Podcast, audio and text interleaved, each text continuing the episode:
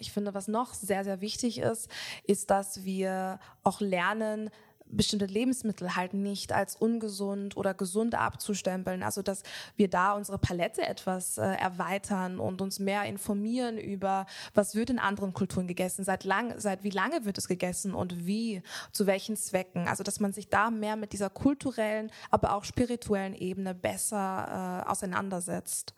Und ähm, es, das sind halt solche Tools, die man umsetzen sollte, um ein, ein größeres Publikum zu erreichen erreichen, damit die Ernährungsberater nicht nur für ja, ich sag mal, eine privilegierte Gruppe ist, die sich dadurch angesprochen fühlt und die es sich auch leisten kann, sondern auch, dass es auch halt andere Menschen erreicht, die es vielleicht auch sogar mehr brauchen. Matcha Mornings. Ein Podcast rund um Gesundheit, Wohlbefinden und Spiritualität. Wie eine Spa-Session für deinen Verstand, eine Aerobic-Klasse für dein Inneres ein Werkzeug zur Bewusstseinsmachung. Dein auditives Heilbad. Hallo zusammen, mein Name ist Christina und ich spreche heute mit der allerliebsten Dana Lee Stewart. Und Dana Lee ist Sozialpädagogin und Ernährungstrainerin. Aufmerksam bin ich auf sie geworden durch einen Workshop namens Vegan All Inclusive. Äh, da ging es um die Zugangsbarrieren im Veganismus. Das war ein Workshop, äh, der gegeben worden ist von vegan.at. Möchte ich einfach nur noch kurz dazu sagen, weil Credit where credit is due. Äh, und so habe ich die liebe Denali eben gefunden. Und in dem Workshop ging es eben wirklich konkret darum, wie man Veganismus inklusiver gestalten kann. In den Medien wird nämlich hauptsächlich White Veganismus oder Veganism propagiert ähm, obwohl einfach Veganismus in sehr vielen anderen nicht weißen Kulturen ebenfalls sehr stark verankert ist. Darüber sprechen wir heute. Wir sprechen heute außerdem darüber, dass gerade auch bei marginalisierten Gruppen wir von bestimmten Zugangsbarrieren und bestimmten Faktoren von sozialer Ungleichheit sprechen, die eben auch äh, ihre, unsere Ernährungsgewohnheiten beeinflussen. Was ich aus dem Workshop definitiv mitgenommen habe, war, dass Ernährung nicht nur ein gesundheitliches, sondern auch ein politisches und soziales Thema ist. Und das fand ich einfach mega wichtig zu besprechen und deswegen wollte ich Denali auch unbedingt im Podcast haben. Denali arbeitet als Ernährungspädagogin, weshalb wir auch darüber sprechen, was oder beziehungsweise wie eine inklusive, nicht dogmatische Ernährungsberatung aussehen kann, aber auch warum wir mit einem One-Size-Fits-All-Modell Menschen ihre Kultur und Identität absprechen und warum es problematisch ist, bestimmte Lebensmittel zu dämonisieren. Ich kann echt gar nicht genug betonen, wie wichtig ich das finde. Ähm, aber ich glaube, das hört man, hört man auch dann im Gespräch. Wenn Denali jedenfalls demnächst mal wieder einen Workshop oder Vortrag gibt, kann ich euch das wirklich nur ganz schwer ans Herz legen um sich auch einfach mal wieder mit anderen Lebensrealitäten auseinanderzusetzen. Wenn ihr oder Leute in eurem Umfeld euch von Denali angesprochen fühlt, kontaktiert sie bitte auch super gerne für eine Ernährungsberatung. Ich würde sagen, das ist wirklich ein sehr sicherer und holistischer Raum, den sie da definitiv hält und gibt einfach. Ihr findet wie immer eine Zusammenfassung unseres Gesprächs auf www.matchamornings.de sowie ein ganzes Podcast-Transkript und alle weiterführenden Links. Ich habe es äh, in der vorigen Folge schon mal erwähnt, äh, falls ihr aber zum ersten Mal oder schon länger nicht mehr irgendwie zugehört habt. Es ändert sich gerade momentan sehr viel in der Podcasting-Welt. Ähm, Spotify und Apple Podcasts experimentieren gerade mit Bezahlmodellen. Es gibt Gerüchte einfach von einer Paywall. Deswegen, was mir wirklich tatsächlich wahnsinnig helfen würde, ist, wenn ihr bei dem Podcasting-Provider eures Vertrauens, zum Beispiel Apple Podcasts, eben ein Review hinterlässt. Das hilft anderen Leuten, äh, meinen Podcast zu entdecken und ich freue mich sowieso. Ich freue mich aber auch, wenn ihr den Podcast mit Freunden oder Freundinnen auf Social Media oder wo auch immer sonst ihr wollt, ähm, teilt. Genau. Und jetzt wünsche ich ganz viel Spaß beim Zuhören und stay weird.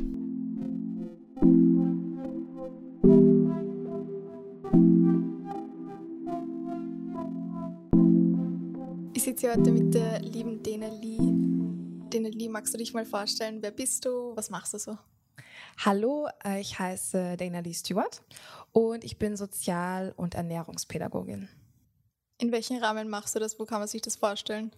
Ähm, also ich habe das im Rahmen vorher von meiner, von meiner Arbeit gemacht, als ich noch in einer WG gearbeitet habe als Sozialpädagogin. Ich habe dann irgendwann die Ausbildung zur Ernährungspädagogin gemacht und einfach begonnen, da Elemente mit reinzubringen in meine Arbeit.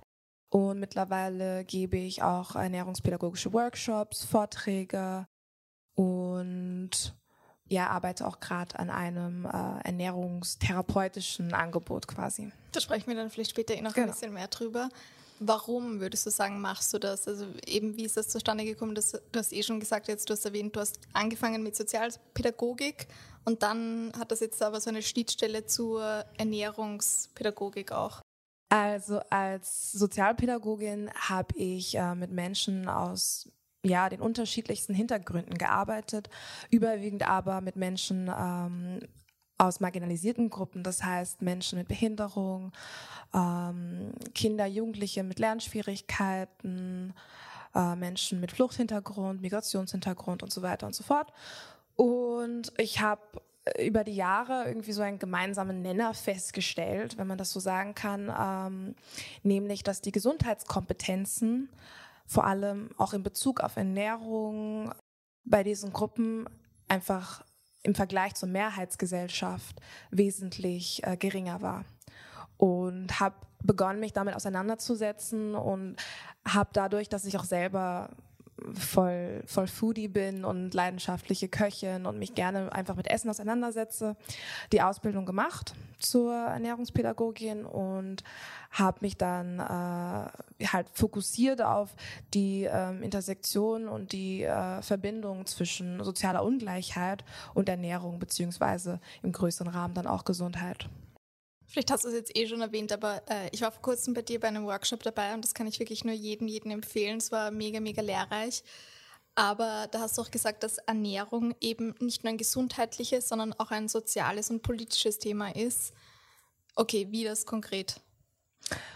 Äh, man muss sich, glaube ich, äh, einfach vorstellen, dass es immer für gewisse Menschen in der Gesellschaft Barrieren gibt zu verschiedensten Sachen, in diesem Fall jetzt Gesundheit.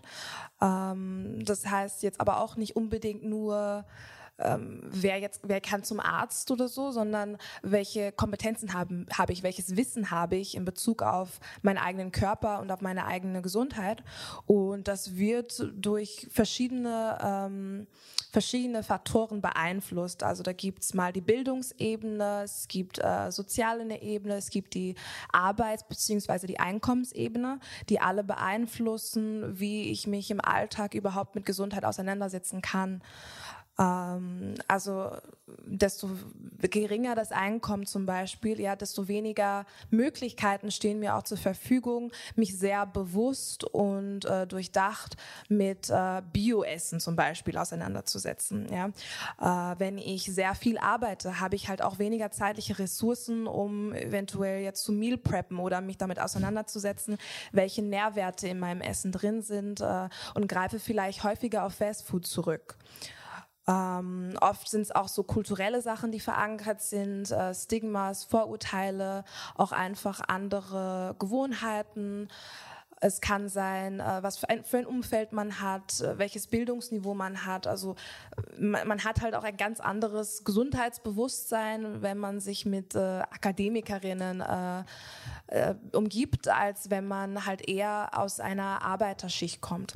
Also das sind einfach andere Umstände und die beeinflussen im Endeffekt, welche Entscheidungen ich im alltäglichen Leben treffe in Bezug auf meine Gesundheit und in Bezug auf die Ernährung. Absolut. Also ich, ich wohne ja auch zum Beispiel, ich wohne im 12. in Wien und bei mir in der Nähe ist jetzt auch, wo ich wohne, kein zwingend, also kein Bio-Supermarkt. Da muss ich echt schon weiter hingehen. Das ist echt, sage ich mal, da muss ich mir die Zeit nehmen, um zum Bio-Supermarkt zu gehen. Natürlich gibt es bei meinem Supermarkt um die Ecke einiges an Bio-Essen, aber definitiv nicht immer alles, was ich immer quasi gerne Bio hätte, einfach am Ende des Tages. Voll, also das ist natürlich auch ein Faktor. Das hat sehr viel damit zu tun, was es dann auch gerade gibt. Ja, weil wenn ich nur zehn Minuten zum nächsten Supermarkt brauche, aber 40 Minuten in dem Bioladen, macht das natürlich einen großen Unterschied. Und auch wenn es Bioprodukte im normalen Supermarkt gibt, ist halt immer noch die Frage, was weiß ich überhaupt über Bio? Was wurde mir da ähm, schon in der Vergangenheit erklärt? Was habe ich da gelernt? Wurde ich überhaupt überhaupt äh, aufgeklärt? Und das hat halt auch viel damit zu tun, wie man aufgewachsen ist und äh, in welchen Kreisen man war und, und so weiter. Also das ist halt dann immer unterschiedlich für jeden. Beziehungsweise muss ich vielleicht auch eine vierköpfige Familie ernähren oder ich nur mich selber. Ich sag mal, ich kann mir das leisten, aber ich glaube eben, hätte ich da jetzt zwei kleine oder drei kleine Kinder zu Hause, wird das Ganze auch wieder anders ausschauen. Ne? Genau, ja. Ja. Du machst eben auch Ernährungspädagogik und ich glaube, da ist sage ich mal, mein persönliches Problem damit ist, dass es sehr schnell dogmatisch wird. Ähm, wenn ich jetzt sage, eben Quinoa ist gesund, dieses und jenes ist gesund, wie handhabst du das? Wie schaut jetzt vielleicht so eine Ernährungsberatung ähm, oder wie schaut das eben aus, wenn ich jetzt zu dir komme, dass es eben nicht so mega dogmatisch einfach ist? Mhm. Ja, also die, die Dogmas ablegen, dann muss man sich mal überlegen, was diese Dogmas sind. Ähm, und ich finde, diese Dogmas sind, dass man davon ausgeht, dass es für alle Menschen die eine richtige Ernährungsweise gibt, die für alle gelten muss und von allen einzuhalten ist. Und das ist schon sehr schwierig, wenn man halt bedenkt, denkt, dass Menschen sehr unterschiedlich sind. Vor allem äh, von ihren, ähm, also von ihren Bedingungen her, ja, also wie sie leben und wie sie leben können. Das muss halt alles dann mit berücksichtigt werden.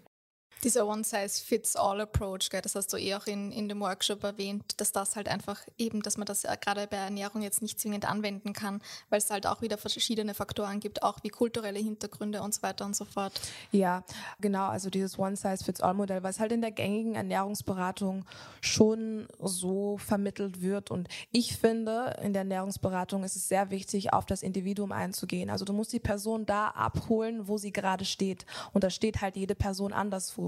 Aber du kannst nicht jeder Person gewisse, ich sag mal, Werte, was die Ernährung angeht, aufzwingen, wenn es der Person nichts bringt. Weil die Ernährungsberatung soll, soll meiner Meinung nach auch was ganzheitliches sein. Sprich, es sollte auch für die Psyche und für die Seele der Person gut sein. Das heißt, du musst dich eigentlich mit der Person auf eine Reise begeben, die ganze Gesundheit nicht nur körperlich zu, zu, zu verbessern und es einfach zu fördern. Und dazu gehört es, sich zu überlegen, wie kann ich dieser Person jetzt helfen, ohne jetzt sage ich mal von 0 auf 180 ja, also Veränderungen müssen auch nicht alle über Nacht stattfinden. Mhm. Manchmal sind es auch einfach nur Babyschritte, die Menschen brauchen, äh, in was für einem Bereich das dann auch sein mag. Also du musst dich dann wirklich auf die jeweilige Person, finde ich, einstellen können und ähm, äh, man muss dann auch nicht immer sagen, dass ein Lebensmittel ungesund ist. Ja, weil dann ist halt auch die Frage, ja, wonach bewerte ich das? Weil wenn die Person, wenn es der Person vielleicht einfach gerade wirklich emotional schlecht geht und das hat vielleicht was mit psychischen Problemen zu sein, ist das vielleicht genau das, was die Person gerade braucht, um sich gut zu fühlen. Mhm. Klar muss man das dann bearbeiten, aber gewisse Sachen einfach als ungesund abzustempeln und ganze Ernährungsweisen als ungesund abzustempeln, finde ich sehr schwierig und es schreckt Menschen eher ab, als dass es ihnen wirklich hilft. Du hast bei dir auf Instagram auch das Beispiel von Palmöl gebracht. Kannst du darüber vielleicht auch kurz sprechen? Ja, also Palmöl ist etwas, das wird mittlerweile, äh, zumindest hier in Österreich, ähm, aber auch in Deutschland und sicher auch anderen europäischen Ländern sehr dämonisiert. Und äh, ich lese dann manchmal auch unter so Instagram-Posts Debatten darüber, ob das Produkt jetzt vegan ist oder nicht, weil Palmöl drin ist. Und davon ganz abgesehen, dass der äh, Begriff vom Veganismus immer weiter ausgestreckt wird, ist es auch sehr schwierig für die Gesellschaften und die Kulturen, aus, dem, aus denen Palmöl eigentlich stammt. Weil was wir in Europa mit Palmöl machen und es in alle Lebensmittel packen, das hat nichts damit zu tun, wie andere Kulturen ursprünglich und schon sehr, sehr lange Palmöl verwenden. Und man muss diese zwei Sachen voneinander äh, auseinanderhalten können und man muss auch bedenken, dass indem man etwas dämonisiert, man auch ganze Kulturen dämonisiert. Indem man sagt, ja, Palmöl ist dies, ist das, ist es schlecht, wertet man, wertet man ja gleichzeitig auch die Essensweise oder die Kultur von einer Person ab, ähm, wo viele Speisen sich halt um Palmöl drehen. Und das ist real, äh, ich finde das ziemlich ignorant. Ich, ich finde dasselbe, das haben wir auch schon so mal besprochen. Ich finde dasselbe gilt zum Beispiel bei Reis. Also ich sag mal eben, ich glaube, das ist auch sehr populär zu sagen, weißer Reis ist ungesund. Mhm. Und das ist halt auch einfach, wenn das halt in der asiatischen Kultur jetzt zum Beispiel einfach so stark verankert ist, genau dasselbe mit Soja. Und gerade auch mit Soja ist, äh, lese ich auch immer wieder, weil das ja so ein äh, theoretisch so ein hormonelles Problem einfach am Ende ja. des Tages ist. Aber eben dazu sagen, Soja ist per se ungesund, wie, wie, du sagst, ich spreche einer Person die Identität und ihre ganze Kultur einfach ab. Und deswegen finde ich das so, wie du sagst, mega ignorant, das einfach so quasi über einen Kamm zu stellen und so zu sagen. Ja, voll. Und ich meine, verschiedene Kulturen haben verschiedene Arten und Weisen, Lebensmittel zu verwenden. Wie Soja in Japan oder China verwendet wird, ist ganz anders, mhm. wie es äh, hier in Europa verwendet und vor allem verarbeitet in beliebige Lebensmittel wird. Das ist was ganz, ganz anderes. Und das muss man voneinander trennen. Und wenn man dann einfach sagt, ja, das ist schlecht oder das ist so und so, ist das gleich so verallgemeinernd. Und äh, in einer Welt, die, äh, die einfach so viele verschiedene Lebensrealitäten hat, geht das nicht. An wen möchtest du dich vielleicht konkret mit so deinem Angebot einfach wenden? Hast du da eine konkrete Zielgruppe in Mind? Äh, ist es für alle? Wie kann man sich das vorstellen? Grundsätzlich ist es für alle, aber weil ich auch selber einfach durch meine Arbeit mitbekommen habe, dass da vor allem marginalisierte Gruppen benachteiligt sind, sind sie auch meine Zielgruppe. Ähm, weil ich glaube, dass ich da einfach einen empathischen, äh, verständnisvollen und doch auch geradlinigen Zugang habe, um Menschen aus verschiedenen Lebenssituationen zu verstehen und sie halt da abzuholen, wo sie stehen und sie auch bei ihren Zielen zu helfen. Ja, so ich, ich glaube, was halt auch oft passiert, ist, dass Menschen sich Hilfe holen oder sich Hilfe holen wollen und ihnen dann eine andere Art von Hilfe aufgezwungen wird, als sie eigentlich gesucht haben. Weil andere Menschen glauben besser zu wissen, was diese Person jetzt braucht. Hast du ein konkretes Beispiel? Nein, ein konkretes Beispiel habe ich jetzt nicht. Ich meine, das, was mir einfallen würde, wäre ähm, ein Bekannter von mir, der ja, der nur ganz leicht übergewichtig ist, meiner Meinung nach. Er ist aber halt auch wirklich sehr, sehr groß.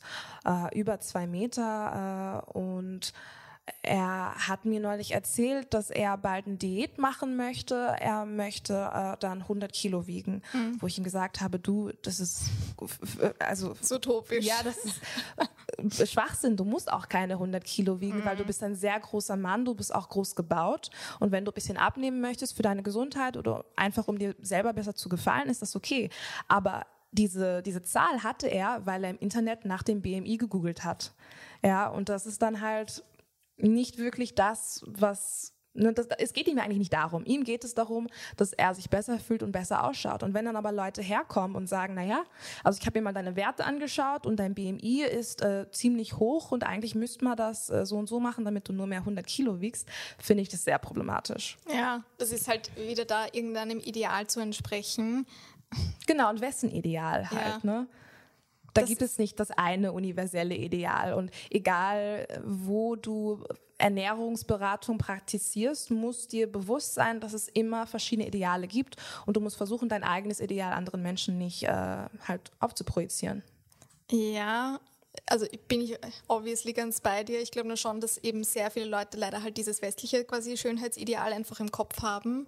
Und deswegen, da sind wir auch wieder dabei, das ist halt dann auch wieder problematisch, weil eben auch unterschiedliche Körper schauen halt unterschiedlich aus und das ist halt auch einfach so. Ich kann auch, ich kann wirklich Zeit meines Lebens, glaube ich, probieren, ähm, meine Hüften und meine Oberschenkel wegzubekommen. Die werden nicht weg. Also die sind einfach so, wie sie sind. Ich bin da halt, sage ich mal, keine Ahnung, ich möchte es ja gar nicht so bezeichnen, aber einfach sage ich etwas rundlicher oder etwas, wie sagt man, femininer, kurviger. Das sind all diese wunderschönen Beschreibungen, ja.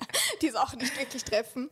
Aber so bin ich halt einfach gebaut und da die ganze Zeit irgendwas nachzurennen, wie ich halt einfach nie aussehen werde, das bringt halt meinem Kopf tatsächlich nichts oder meiner mentalen Gesundheit am Ende des Voll, Tages. Es ist, auch, es ist vor allem schade für deine mentale Gesundheit, weil es macht dich ja dann irgendwo auch fertig. Ich finde, ähm, ich, ich sehe öfters auf Instagram in letzter Zeit so ein Meme, wo drauf steht, even if we all ate the same, and did the same workouts, we would look different. Mhm. Also, dass du alle Menschen, du könntest ihnen die gleiche Diät aufdringen, die gleichen Workouts, Fitnesspläne, aber sie würden trotzdem unterschiedliche Körper haben. Und das finde ich so wichtig. Ja, wahnsinnig. Du hast eh auch eingängig gesagt, äh, du bietest therapeutische Ernährungspädagogik oder Beratungen an. Wie kann man sich das konkret vorstellen? Was ist quasi der, der therapeutische Part davon? Ja, also ich möchte anmerken, dieses therapeutische, das ist unter Anführungszeichen.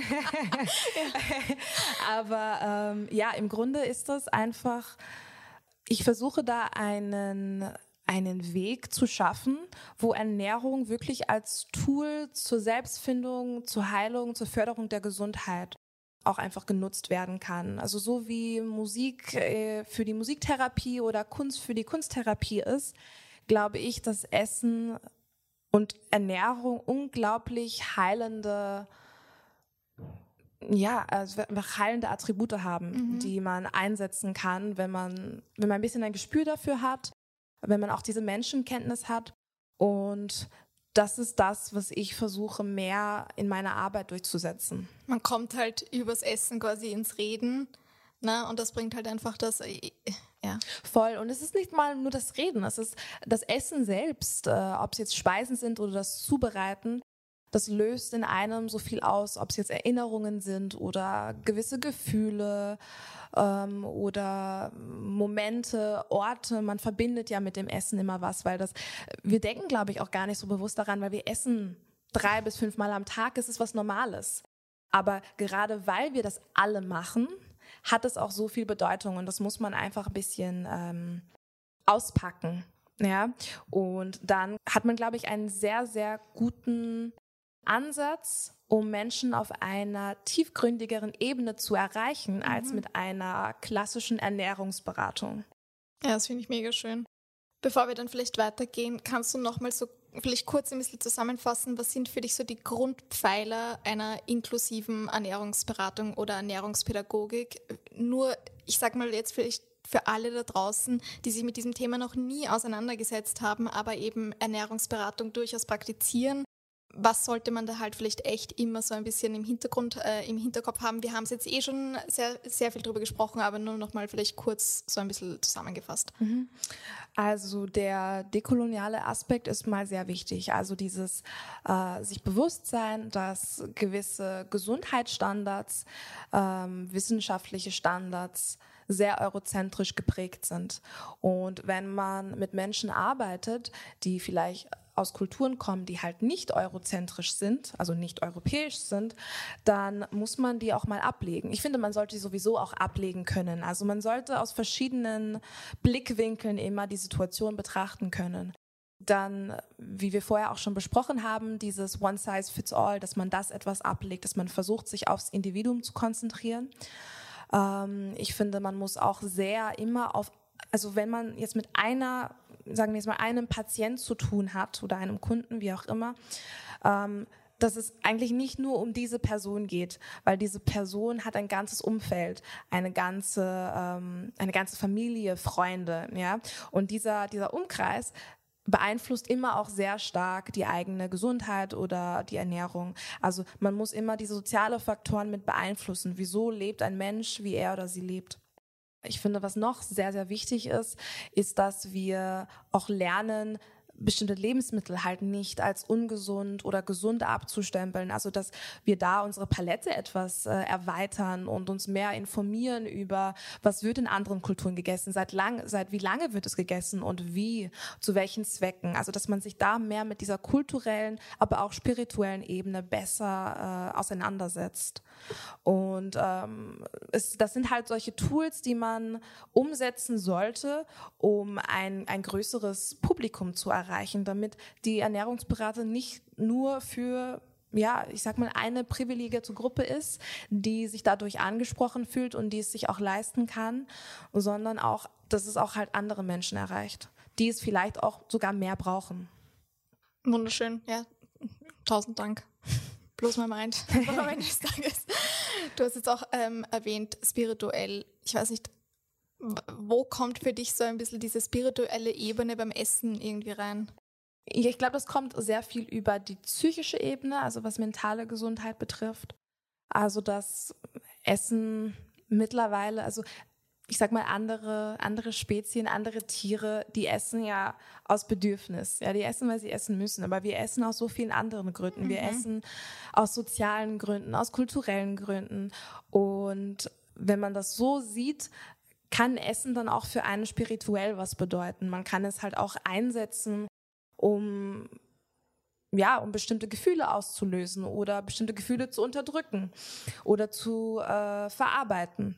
Und dann kommt halt nochmal, glaube ich, dieser kulturelle Aspekt dazu, dass Essen sehr, sehr verbindet. Ob das jetzt mit der eigenen Herkunft ist oder mit Ahnen oder wie auch immer. Also das ist, es, ist, it, um, ähm, es geht es geht weiter, it goes beyond you. Also das, mhm. das, was man isst, das verbindet einen viel, viel weiter zu, zu anderen Personen, zu anderen Gesellschaften, Kulturen. Man sagt ja auch immer, Essen verbindet. Ja. Und ich denke aber auch, dass ähm, Essen sehr, ähm, was ist das richtige Wort dafür? Ähm, Du hast neulich einen Instagram-Post äh, gepostet über, über Grounding. Ah, ja. Über die Füße. Mhm. Ja. Und ich glaube, dass Essen eine ähnliche Wirkung hat. Mhm. Also es gibt uns ein, es verbindet es uns. Erdet uns auch es erdet bisschen. uns, genau, ja. es erdet uns. Es verbindet uns äh, zur Natur, zur Welt. Mhm. Hast es jetzt eh auch erwähnt, äh, Ahnen und Ahnen. Wieso ist es vielleicht für dich persönlich auch wichtig, sich mit der Ernährung oder Nahrung deiner Ahnen und Ahnen auseinanderzusetzen? Also für mich, ich bin eine, eine schwarze Frau, ist äh, Ernährung halt auch ein sehr verstricktes und verwobenes Thema, so wie viele Themen, andere Themen auch.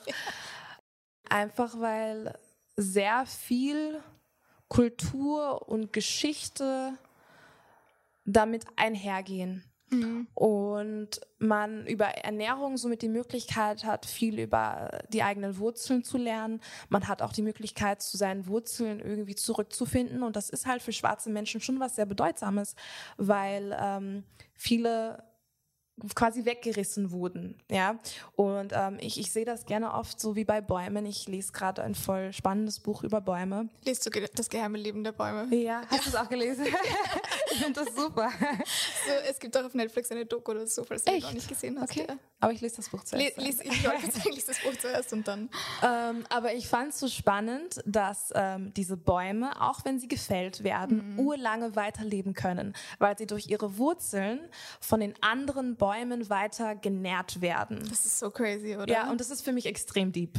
Die, die also, als richtig eine Community. Genau, ja, absolut. ja, auch wenn sie quasi schon tot sind, unter ja. Anführungszeichen, wenn sie weg sind. Die halten sich gegenseitig am Leben einfach. Genau, ja. genau. Und das ist, glaube ich, etwas sehr, ähm, etwas sehr Machtvolles mhm. und etwas sehr Besonderes, dass ähm, das einfach ja, vor allem dann für Menschen, ähm, die jetzt schwarz sind oder People of Color, indigene Menschen, das ist dann nochmal so eine Dimension, die die Ernährung mit sich trägt. Absolut. Ich war bei dir bei einem Vortrag dabei namens Vegan All Inclusive, die Zugangsbarrieren im Veganismus. Und da hast du gesagt, die Fleischindustrie ist geprägt von Kolonialismus, Ausbeutung und Kapitalismus. Wie genau prägt denn Kolonialismus unsere moderne Ernährung? Mhm.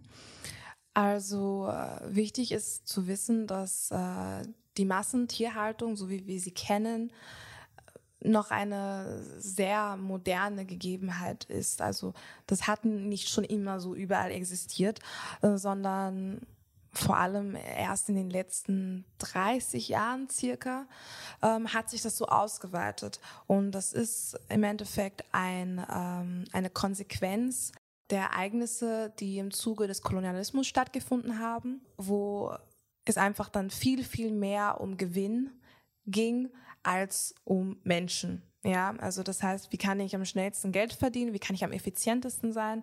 Egal um welchen Preis. Und dieser Preis war dann halt, ähm, dass viele, viele Länder geplündert und ausgebeutet wurden im globalen Süden und dass auch Menschen ähm, äh, zum Arbeiten ausgebeutet wurden. Jetzt sieht man halt in vielen Ländern, ähm, so wie du eh gesagt hast, dass die Fleisch, der Fleischkonsum über die Jahre steigt. Ja, also dass äh, zum Beispiel in vielen afrikanischen Ländern oder in Indien viel mehr Fleisch gegessen wird als früher, halt als Wohlstandssymbol. Und das ist auch so ein Produkt, der importiert wird aus dem Westen dieses Jahr. Ähm, viel Fleisch essen heißt, ich habe viel Geld oder dies oder das. Fleischkonsum an sich ist ja etwas, was weltweit in verschiedensten Regionen regelmäßig praktiziert wurde. Aber die Art und Weise war halt anders. Und vor allem die Häufigkeit war anders, weil Fleisch eher so als Beilage gesehen wurde, wie es ja auch laut den ähm, Ernährungsrichtlinien sein sollte. Und auch in sehr vielen Kulturen eher was für besondere Ereignisse war. Aber was passiert ist im Kolonialismus unter anderem ist halt, dass äh, die Massentierhaltung eingeführt wurde, um die höchstmöglichen Gewinne zu erzeugen. Und diese Massentierhaltung wurde halt aus dem Westen importiert, also dieses System an sich. Und viele ähm, Gesellschaften aus dem globalen Süden haben sich dann daran assimiliert, ja, weil sie nicht viele andere Möglichkeiten hatten, weil auch ihre eigenen indigenen Lebensmittel teilweise abgewertet wurden oder halt ausgeplündert, um an den Westen exportiert zu werden, viel vermehrt auf Fleisch zurückgreifen mussten. Äh, das heißt, es ist etwas, was erst zu der Zeit eingeführt wurde und dann auch über die Zeit bis jetzt sich immer wirklich vermehrt. Hast du ein Beispiel vielleicht für ein Lebensmittel, das da so konkret ausgebeutet wurde für den Westen? Ähm, ja, also wenn man jetzt denkt an Zucker, Kakao. Kakao ist so ein Beispiel, da rede ich nicht so gerne drüber. Weil Kakao, also Schokolade ist sowas, das assoziiert man so stark mit, mit Europa, mit, mit der Schweiz zum Beispiel, ja.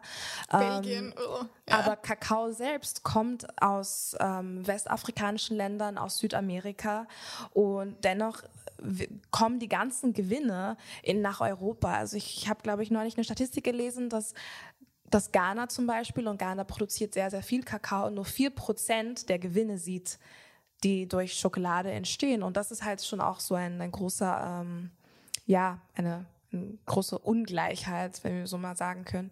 Und ähm, ja, das gilt für, für, viele, für viele Lebensmittel, die auch mittlerweile so zu, zu, zu Trends geworden sind, aber vor langer Zeit auch noch abgewertet, abgewertet wurden in vielen äh, Gesellschaften, zum Beispiel Avocado. Ja, in vielen Gesellschaften gilt das mittlerweile als äh, fettend und äh, als was, was man eher nicht essen sollte, weil das damals durch den Westen auch so kommuniziert wurde. Und jetzt aber ist das halt wieder so ein Superfood, Trendy. was in jedem, genau, was überall mit drin ist.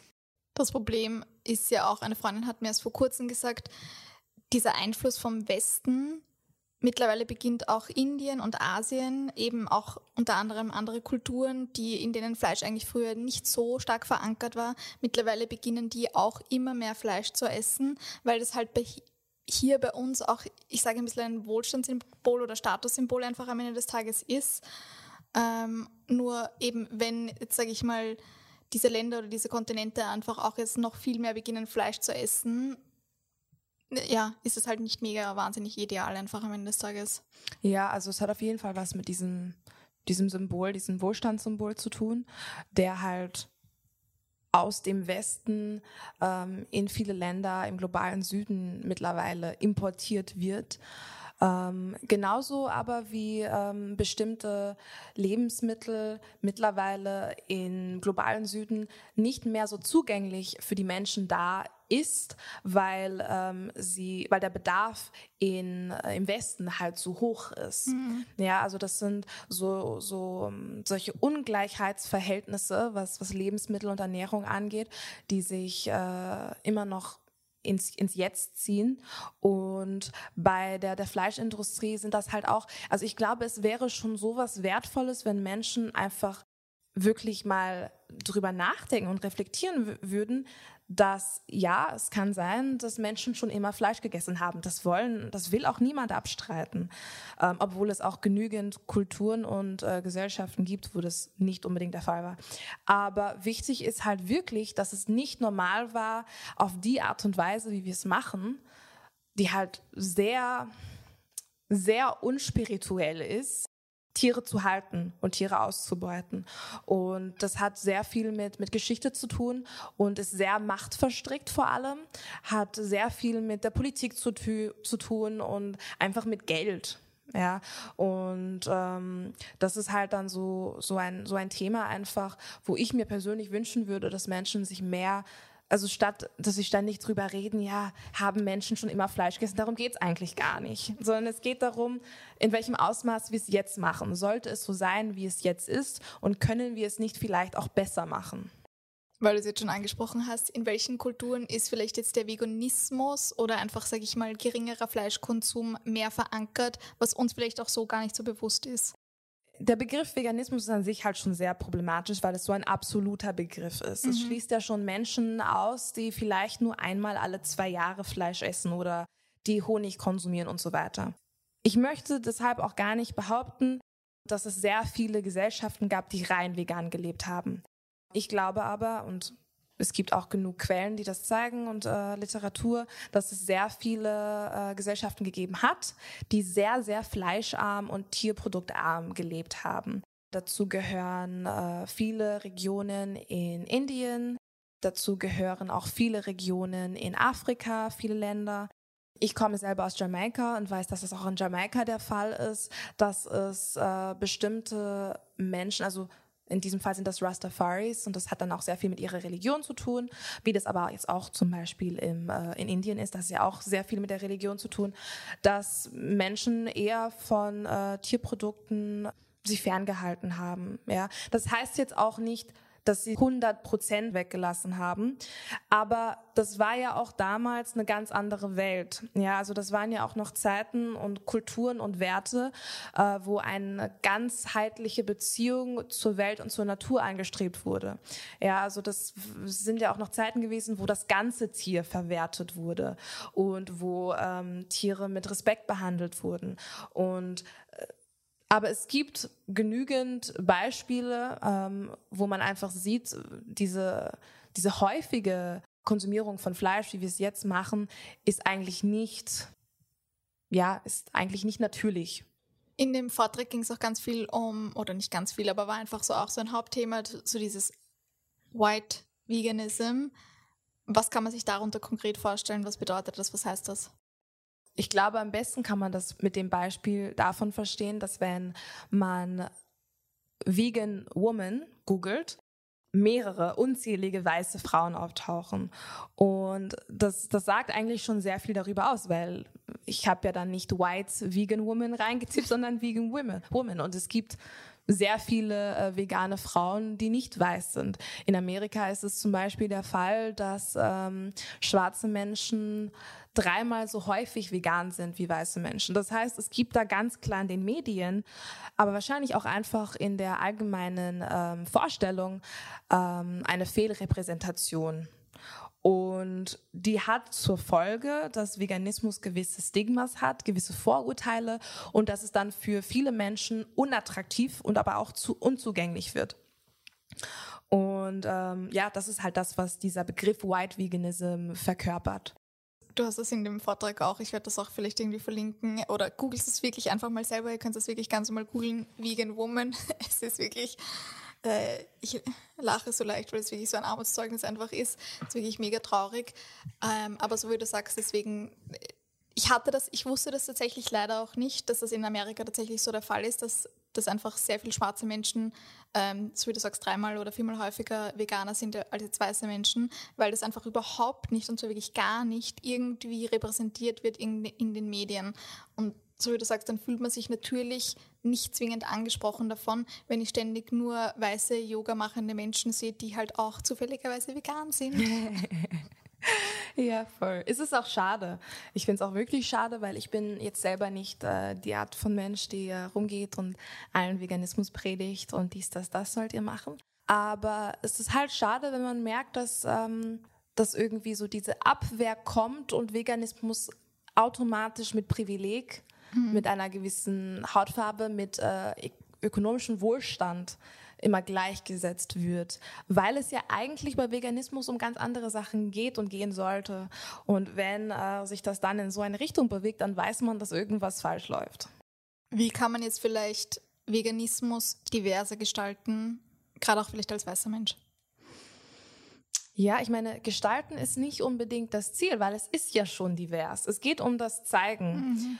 Ähm, es geht um, um die Stimmen, die gehört werden. Und das fängt, glaube ich, schon zum Beispiel so in ähm, in aktivistischen äh, Vereinen an. Ja, wer sind da so die Sprecher für, für Tierrechte? Wen sieht man da immer?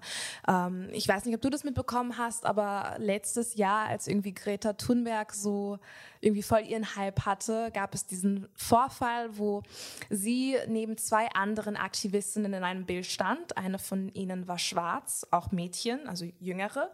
Und eine Zeitschrift hat einfach das schwarze Mädchen rausgeschnitten. Ja, und das ist, es gibt einfach schon seit Jahren, seit Jahrzehnten Aktivistinnen für Umweltschutz, für Tierrechte, die nicht weiß sind, ähm, die sich schon immer für ihre Umwelt und für die Natur eingesetzt haben. Und es geht dann, glaube ich, an erster Stelle auch mal diese, darum, diese Stimmen ähm, und Gesichter sichtbarer zu machen und ihnen mehr Raum zu geben. Und im, ich meine zum Beispiel auf Instagram, was ich mir zum Beispiel äh, oft auffällt, ist, dass vor allem äh, vegane Bloggerinnen, die ja sehr viel auf, auf Essen und Lebensmittel zurückgreifen, die kulturell gesehen nicht aus Europa kommen, ähm, dem nicht genug, äh, wie sagt man, Credit, also nicht genug äh, Anerkennung schenken. Also, dass sie oft irgendwie einfach so schreiben, ja, das ist hier eine äh, afrikanische Erdnusssuppe. Ich weiß gar nicht, was das bedeutet. Weil ich würde auch nicht schreiben, hier, sind Europä hier ist ein europäischer Gulasch. Was bedeutet das überhaupt? Ne?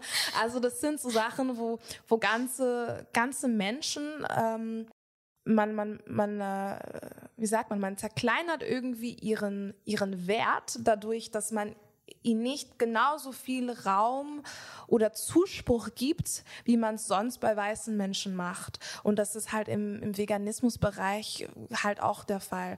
Ähm, ich sehe das auch öfters auf meinem eigenen äh, Instagram bei den Leuten, die ich folge, dass mehrere schwarze Influencer, die halt wesentlich, also die sind, das sind wirklich Influencer, ne? also die verdienen auch Geld damit und machen Werbung und so.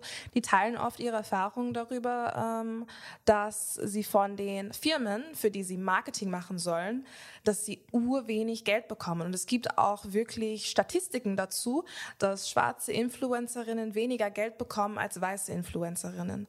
Und ja, ich meine, im Grunde hat das deshalb auch gar nicht so viel mit Veganismus per se zu tun. Mhm. Das ist an sich schon ein Problem das wiederum in sehr vielen anderen Machtdynamiken verankert ist.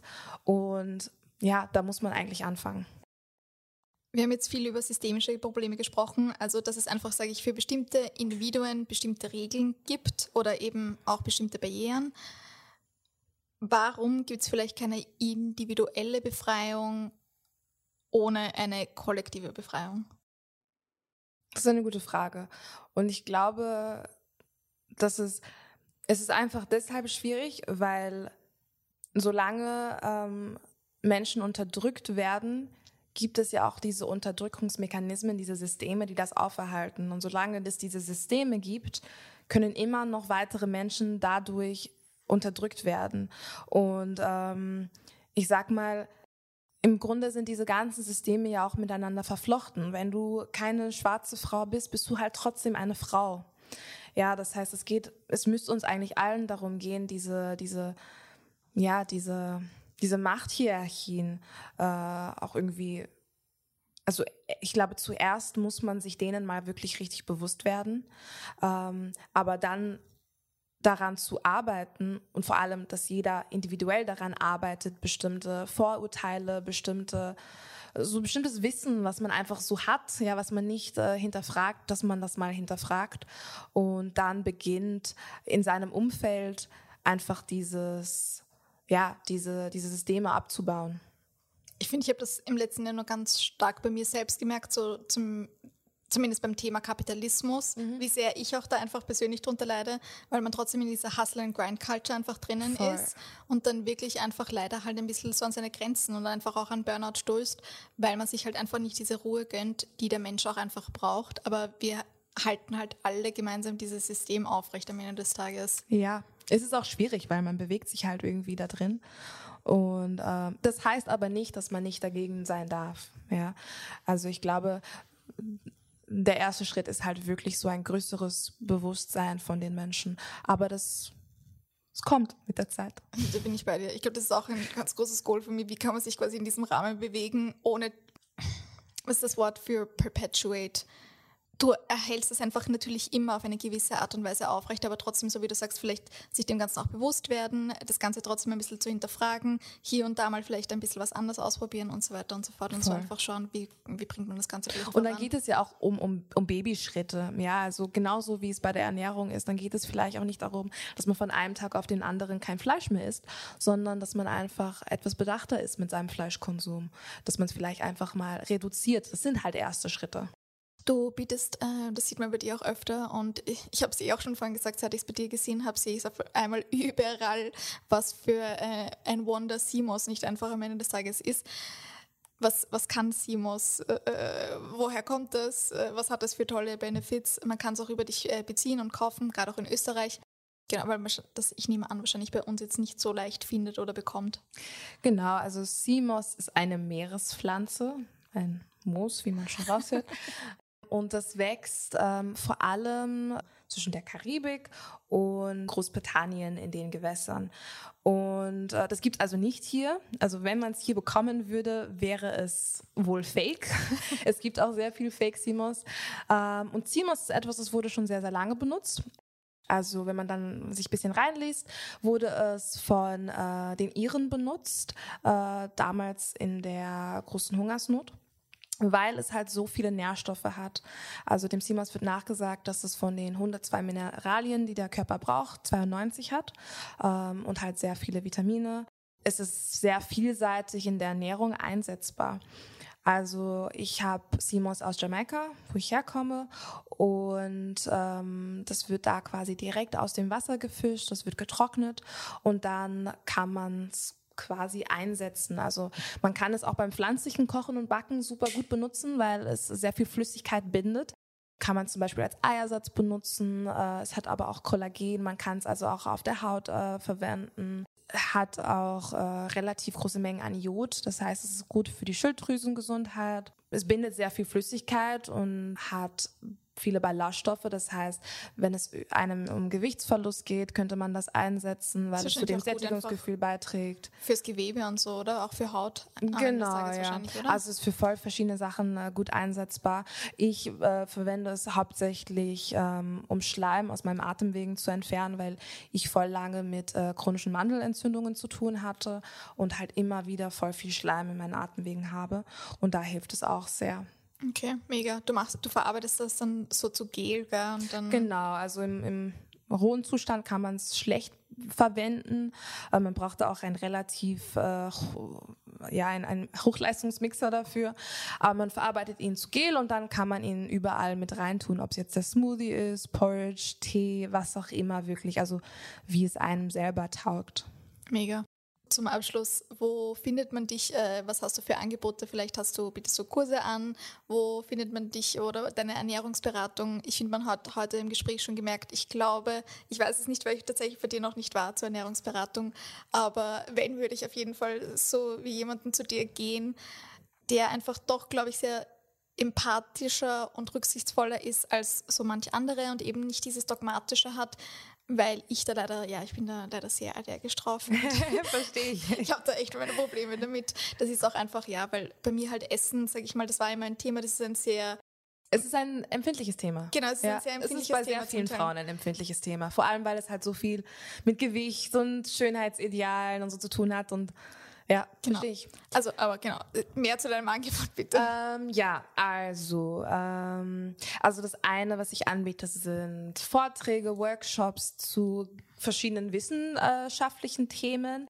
Also ich studiere aktuell auch im Master Bildungswissenschaft, das heißt, ich setze mich sehr viel mit sozialer Ungleichheit auf verschiedenen Ebenen aus, auch im Bildungssystem, ähm, also was Bildung mit Ernährung zu tun hat ähm, wie soziale Ungleichheit die Gesundheitskompetenzen halt von marginalisierten Gruppen beeinflusst. Also zu solchen Themen, aber auch äh, zu, zu Themen äh, rund um Veganismus und pflanzliches Kochen, Backen und so weiter äh, biete ich Vorträge und Workshops an. Die ich auch, auch Seminare. sehr empfehlen kann, wenn äh, die liebe Dina mal wieder demnächst einen Workshop gibt. Äh, ja, hoffentlich Ja, geht's definitiv hin. Kauf sie Tickets fleißig oder attendet, wenn es gratis ist, weil es war wirklich mega, mega lehrreich. Und was ich dann noch mache, sind so allgemeine Ernährungsberatungen. Also ich schreibe keine individuellen Ernährungspläne, das und das sollst du an dem Tag essen, so viele Kalorien, so. Aber ich berate halt sehr gerne dazu, wie man gewisse Ernährungsumstellungen am besten ähm, angehen kann ähm, und auch einfach so ja, also ich sag mal, alles, was man jetzt vielleicht nicht so direkt googeln kann, ja, also äh, dir dein BMI ausrechnen, das kannst du theoretisch auch im Computer machen, aber vielleicht auch irgendwie darüber zu sprechen, wie man bestimmte Ziele besser erreichen kann, wie man bestimmte Schritte auch umsetzen kann oder welche Teilschritte notwendig sind ähm, und begleite dich dann halt da. Und was ich jetzt neuerdings mache, ist, äh, ich biete eine Ernährungskur an, beziehungsweise Ernährungskurs. Das ist so dieses therapeutische, unter Anführungszeichen, Angebot, das ich habe wo äh, wir über sechs bis acht Wochen halt wirklich diese spirituelle und psychische Dimension der Gesundheit und der Ernährung zusammen aufarbeiten.